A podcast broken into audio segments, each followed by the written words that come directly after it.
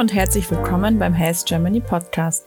Mein Name ist Laura Betz, ich bin PR- und Content Managerin bei Hayes und ich freue mich sehr, heute Ihnen die zweite Folge unserer Podcast-Reihe Hayes Goes Controlling zu präsentieren. In der heutigen Folge sprechen die beiden Controlling-Experten über das Thema Diversity und Rollenmuster von Frauen und Männern im Controlling-Umfeld. Viel Spaß beim Anhören. Hallo zusammen. Es ist Zeit für eine neue Folge von Controlling Vordenker. Mein Name ist Ronald Gleich. Ich bin Professor an der Frankfurt School of Finance and Management und habe dort einen Schwerpunkt im Bereich Controlling and Management Practice.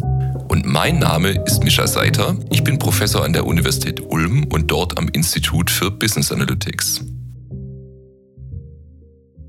Guten Morgen, liebe Frau Grabner. Ich freue mich, dass wir uns hier heute Morgen zusammengetan haben, um über das spannende Thema Frauen und Männer im Controlling zu sprechen oder auch vielleicht sogar über andere Diversity-Dimensionen.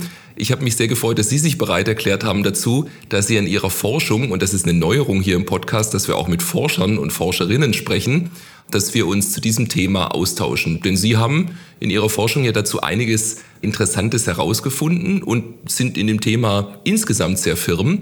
Also dachten wir, wenn nicht mit Ihnen reden, mit wem dann? Ja, vielen Dank äh, für die Einladung und äh, guten Morgen aus Wien. Ja, fangen wir doch gleich mit der ersten Frage an. Das ist meine breiteste Frage. Wie unterscheiden sich eigentlich Frauen und Männer im Controlling? Wir wissen ja, Frauen und Männer scheinen in irgendeiner Weise unterschiedlich zu sein, aber wie spiegelt sich das eigentlich wieder, vielleicht sogar direkt im Controlling? Das ist eine sehr schwierige Frage und um äh, diese Frage beantworten zu können, muss ich gleich mit einer der Kernursachen für unterschiedliche Behandlung von Männern und Frauen im Unternehmensumfeld beginnen, nämlich dem Denken in Stereotypen.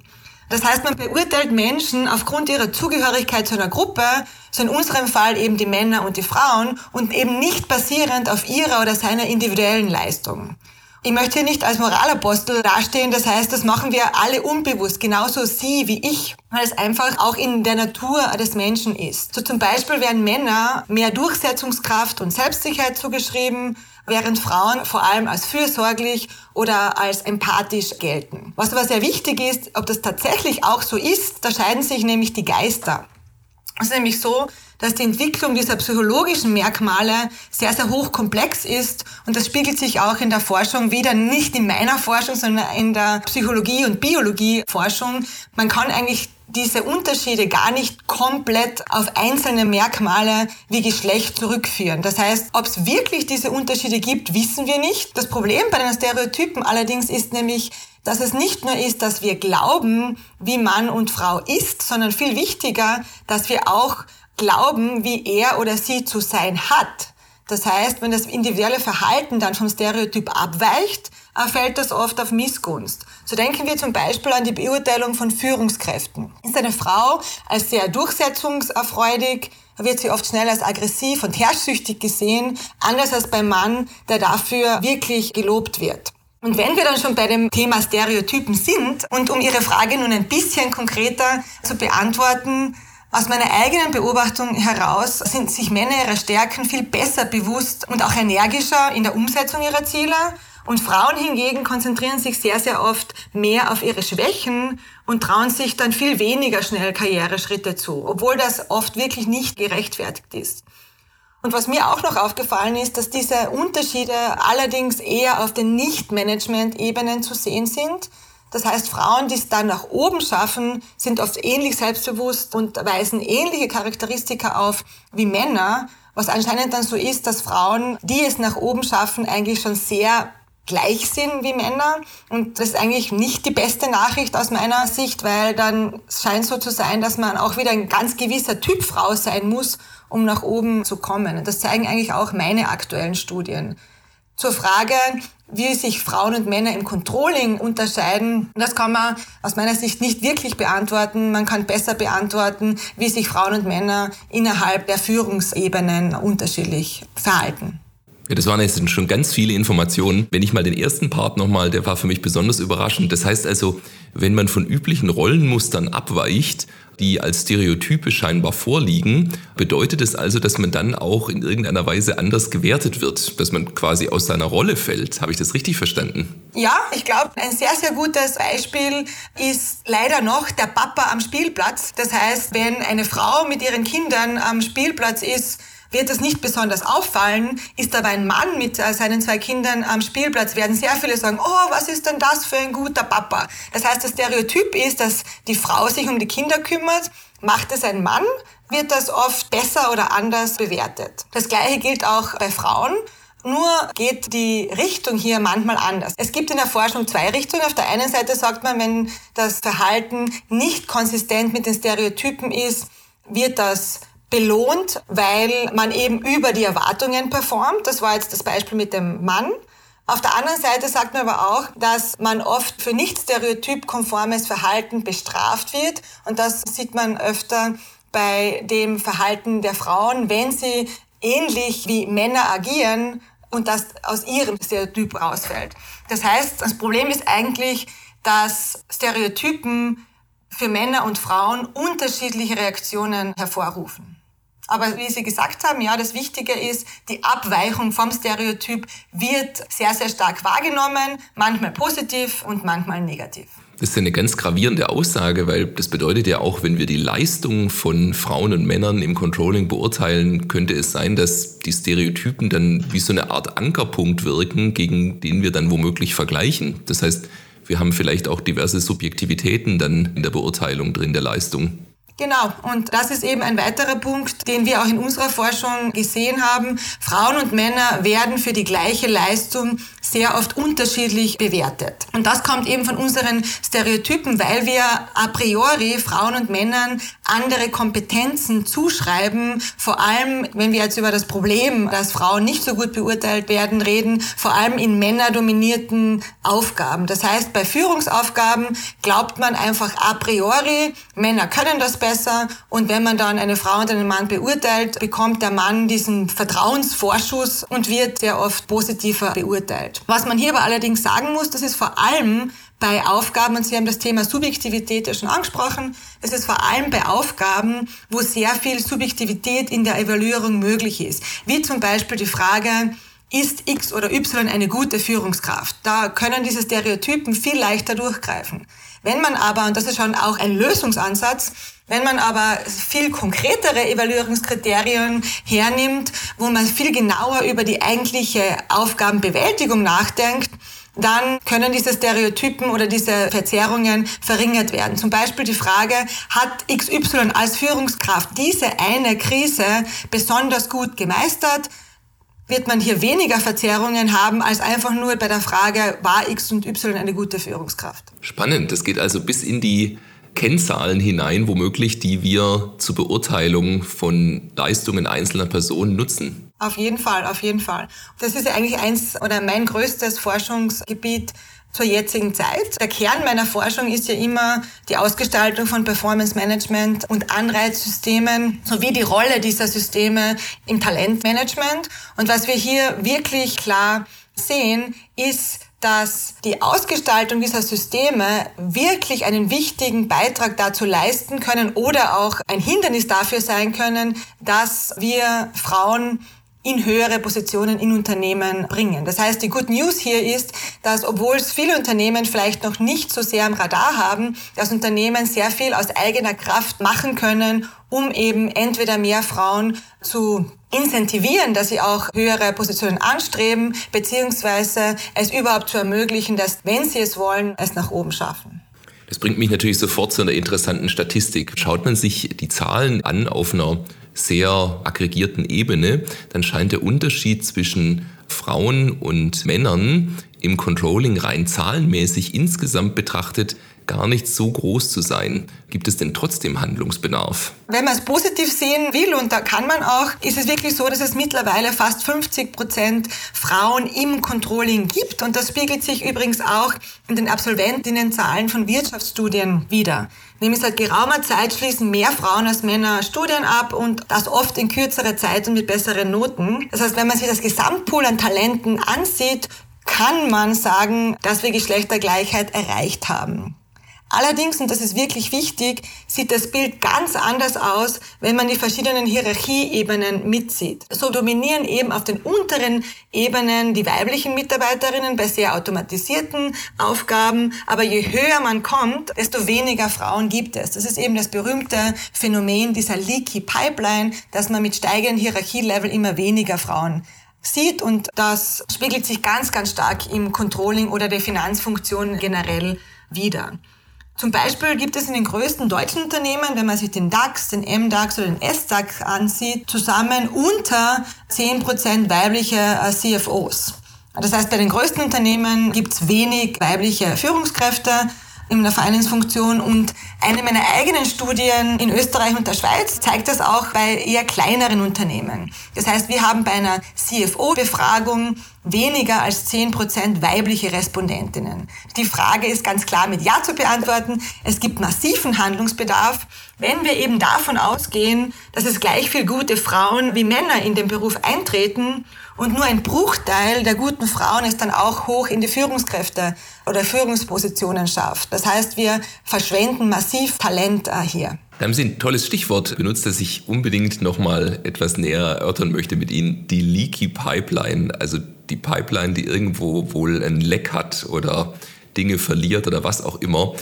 Können Sie das noch mal ein bisschen näher ausführen, was das bedeutet? Ja, gerne. Also, wenn, wenn wir uns das Beispiel an den, von den Controllern nehmen, die Leaky Pipeline bedeutet, dass mit jedem hierarchischen Level immer weniger Frauen prozentuell in den Führungsebenen oder auch den unteren Ebenen teilnehmen. So, wenn man zum Beispiel im Controlling äh, sich das anschaut, oder auch in der Medizin gibt es am Einstiegslevel sehr, sehr oft Geschlechtergleichheit, manchmal sogar einen äh, Frauenüberschuss, zum Beispiel 60 Prozent weibliche Berufseinsteigerinnen und 40 Prozent männliche.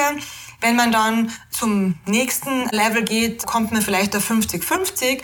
Allerdings ab dem ersten Sprung zum Management-Level wird das Bild dann immer mehr zugunsten der Männer aussehen, sodass zum Schluss dann an der höchsten hierarchischen Ebene klar die Männer dominieren. Und das ist eben das Phänomen der Leaky Pipeline, dass obwohl die Pipeline, die Talentpipeline am Anfang gefüllt ist, immer mehr Frauen eigentlich entweder sich selbst dafür entscheiden, nicht weiterzumachen oder am, am unteren Level zu bleiben oder eben durch gewisse Unternehmenskontexte wie auch ein Performance-Management-System gar nicht die Möglichkeit bekommen, weiter nach oben zu kommen. Das heißt, wir sollten die Löcher in der Pipeline stopfen. Was könnte denn helfen? Allerdings, das versuche ich seit zehn Jahren irgendwie auch an Unternehmen zu kommunizieren und vor allem auch Ideen, wie man das machen könnte. Und das ist natürlich besonders interessant. Was hilft denn? Ich meine, in der Diskussion sind eher gröbere Instrumente oftmals wie sowas wie Quotierungen oder ähnliches. Aber es gibt ja sicherlich noch eine Menge andere. Sie hatten das Thema Talentpool und ähnlichem genannt, auch vor allem dieses Thema Performance Management, was hier Ihr Fachgebiet ist. Geben Sie uns mal eine Idee, wo kann man ansetzen als Unternehmen? Gerne. Was ich schon noch sagen möchte, ist, dass ein sehr, sehr wichtiger Grund für diese Leaky Pipeline natürlich noch immer in den gesellschaftlichen Normen rund um die Kinderbetreuung und eben auch sehr oft finanzielle Aspekte rund um dieses Thema liegt, aber das würde diesen Podcast hier wirklich sprengen. Natürlich können wir das auch ändern, aber ja, Dazu vielleicht ein anderes Mal.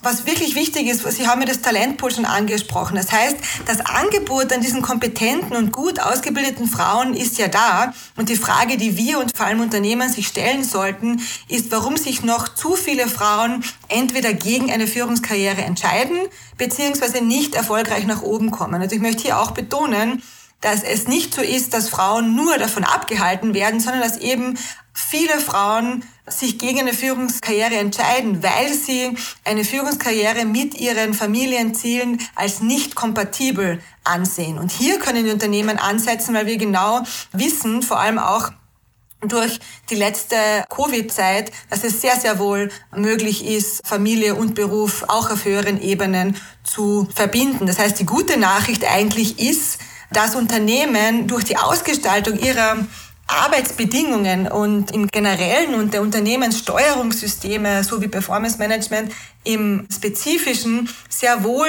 dazu beitragen können, dass Frauen Führungspositionen anstreben. Und was auch ganz, ganz wichtig ist, Unternehmen muss klar sein, dass Frauenförderung kein separates Programm sein darf, dass man irgendwo im Talentmanagement verankert, sondern dass das in wirklich in jeden Aspekt des Arbeitsalltags einfließen muss.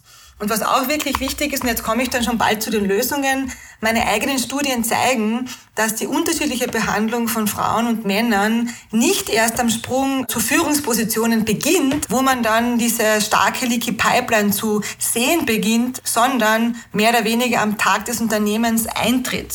Was mir in einer aktuellen Studie sehr stark aufgefallen ist, dass ein Thema, das eigentlich noch nicht sehr am Radar ist, das Thema Aufgabenverteilung ist. Das heißt, wir zeigen, dass Männer viel öfter sogenannte Glamour-Aufgaben übernehmen, die sich positiv auf die Karriereentwicklung auswirken als Frauen. Zum Beispiel eine wichtige Präsentation vor dem Vorstand zu halten oder den Besuch beim Hauptkunden. Frauen auf der anderen Seite erledigen viel öfter Aufgaben, die zwar der Unternehmenskultur helfen und wirklich fürs Gesamtunternehmen sehr wichtig ist, ihnen aber persönlich nicht helfen. So wie zum Beispiel Social Events organisieren oder dem Chef oder der Chefin ein Geburtstagsgeschenk besorgen. Man dreimal dürfen sie raten, was mehr für eine Beförderung zählt. Das heißt, die Aufgabenverteilung ist ein wirklich wichtiger Kernpunkt, wie man Frauen und natürlich auch Männer für Beförderungen vorbereiten kann. Und wenn Männer dann viel öfter Aufgaben übernehmen, die für ihre Karriereentwicklung sehr wichtig sind, Frauen aber ihre Zeit viel mehr in Tasks und Aufgaben investieren, die eigentlich dem Unternehmen helfen, aber ihnen nicht, dann wird sich das natürlich auch negativ auf die Beförderungswahrscheinlichkeiten von Frauen auswirken. Das heißt, Aufgabenverteilung ist ein wirklich wichtiger, zentraler Punkt. Und ist es dann so, dass das abhängig ist von der Führungskraft? Also muss die Führungskraft mehr einspringen und dann notfalls bei der Aufgabenverteilung irgendwelche Veränderungen vornehmen? Geht das überhaupt oder geht es zu sehr ins Micromanagement? Das ist ein sehr, sehr wichtiger Punkt, den Sie hier ansprechen. In all diesen Frauenförderungsinitiativen ist aus meiner Sicht die wichtigste Rolle bei der Führungskraft. Das erste ist einmal die Bewusstseinsbildung. Man muss auch ganz klar sagen, dass diese Aufgabenverteilung ja nicht nur top-down funktioniert. Das heißt, es sagt ja nicht jemand, du machst jetzt die Glamour-Tasks und du machst die Tasks, die der Unternehmenskultur hilft, sondern sehr oft ist es auch so, dass sich Frauen öfter dafür melden, dass sie zum Beispiel das Geschenk für die Chefin besorgen oder dass Männer eben viel schneller die Hand heben, wenn es darum geht, die Vorstandspräsentation zu machen. Die Rolle der Führungskraft ist es dann, sich dessen bewusst zu sein und auf der einen Seite, wenn es einmal darum geht, zu schauen, wer die nächste Geburtstagsparty organisiert, vielleicht einmal aktiv schauen, dass es ein Mann macht und auch wenn es um diese Glamour-Tasks geht, aktiv zu schauen, okay, wer im Team könnte es machen? Und welche Frau spreche ich aktiv an, die sich vielleicht nicht zutraut? Das heißt, im Endeffekt glaube ich, dass gute Führungskräfte wirklich das aller, allerwichtigste sind, um die Leaky Pipeline zu stopfen. Das gilt übrigens auch für die Performance-Evaluierung. Viele dieser Aufgaben werden ja subjektiv von der Führungskraft beurteilt. Wir alle haben diese Biases. Das heißt, die Führungskräfte müssen sich dessen bewusst sein und sich eben dreimal überlegen, Wem gebe ich welches Rating? Können wir vielleicht noch konkretere Beispiele herauskristallisieren und so weiter? Und auch etwas, was sich als sehr positiv gezeigt hat, ist, dass man zum Beispiel, wenn man, wenn es um Beförderungsentscheidungen geht, dass man von Führungskräften verlangt, dass sie zumindest drei beförderungsfähige Frauen nennen. Das heißt nicht, dass eine dieser Frauen dann auch befördert werden muss, aber zumindest müssen die Führungskräfte dann darüber nachdenken, wem sie im Team haben und vielleicht kommen dann auch Frauen zum Vorschein, die sich eben nicht selbst in die erste Reihe stellen, was die Männer ja schon öfter machen. Das heißt also, das Bewusstsein schärfen dafür bei den Führungskräften ist sicherlich der eine Ansatz. Der ist jetzt ja aus Sicht der Frauen ein bisschen passiv. Ja, also das heißt, nicht die Frauen tun etwas, sondern die Führungskräfte müssen sich in irgendeiner Weise verändern. Jetzt, wenn Frauen aktiv sagen, ich möchte mich selbst in irgendeiner Weise voranbringen in meiner Karriere im Controlling und nicht abhängig davon sein, dass mich meine Führungskraft entdeckt oder dass die Leistungsmessungssysteme verbessert werden. Was können Frauen speziell auch tun, um sich auch gut voranzubringen? Gibt es zum Beispiel bestimmte Fähigkeiten, die besonders geschult werden sollten oder muss man sich auf irgendeine spezielle Art vernetzen? Was sind da Ihre Erkenntnisse? Ich möchte noch einen Schritt zurückgehen. Ich werde die Frage gleich beantworten. Ich habe natürlich jetzt auch in Stereotypen gesprochen. Das heißt, man sieht Männer sich eben viel öfter in den Vordergrund stellen als Frauen. Das heißt aber nicht, dass Frauen das nicht tun oder nicht tun äh, sollen. Hier kommt aber auch wieder eines der Stereotypen zum Tragen, dass Frauen oft das Gefühl haben, das heißt, wenn sie sich eben jetzt blöd gesagt anbiedern, dass dies dann negative Konsequenzen für sie im Berufsleben hat. Das heißt, dass dann zum Beispiel, wenn sie für eine Beförderung fragen, dass dann die Chefin oder der Chef eher negativ darauf reagiert. Das heißt, es gibt eben höhere soziale Kosten für Frauen, um überhaupt für Beförderungen zu fragen.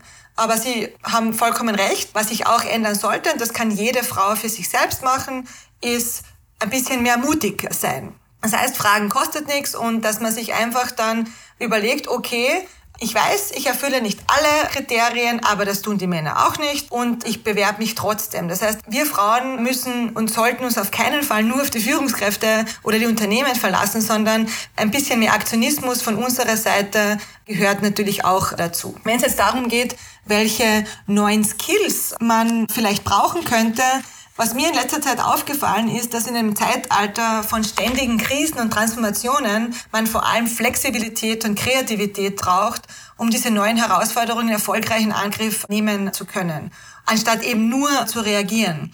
Und ich glaube, dass Frauen, vor allem Mütter, sehe ich in meinem Team, das besonders können, wenn sie müssen. Und ein zweites äh, Thema, was mir in letzter Zeit aufgefallen ist, wo ich ein hohes Potenzial für weibliche Karrierewege im Controlling sehen, ist, dass mir zwei Dinge aufgefallen sind.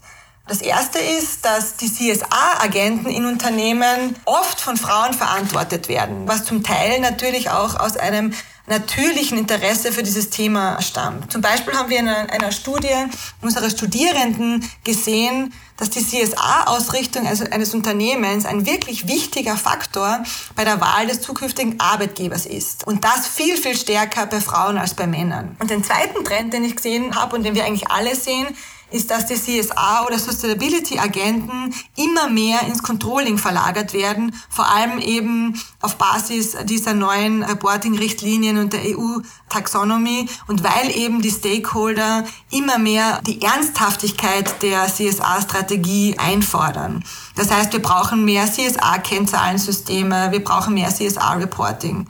Und dies ermöglicht eben Frauen, die sich für CSA und für Controlling interessieren, neue Karrierewege und spannende Herausforderungen und vor allem diejenigen Frauen, die sich schon länger mit dem Thema CSA beschäftigen und somit einen Wettbewerbsvorteil haben. Das heißt, Sie sehen da tatsächlich auch neue Karrierewege durch diesen Wandel hin zu stärkerer Corporate Social Responsibility, die sich jetzt auch langsam im Controlling widerspiegelt. Ja, auf jeden Fall.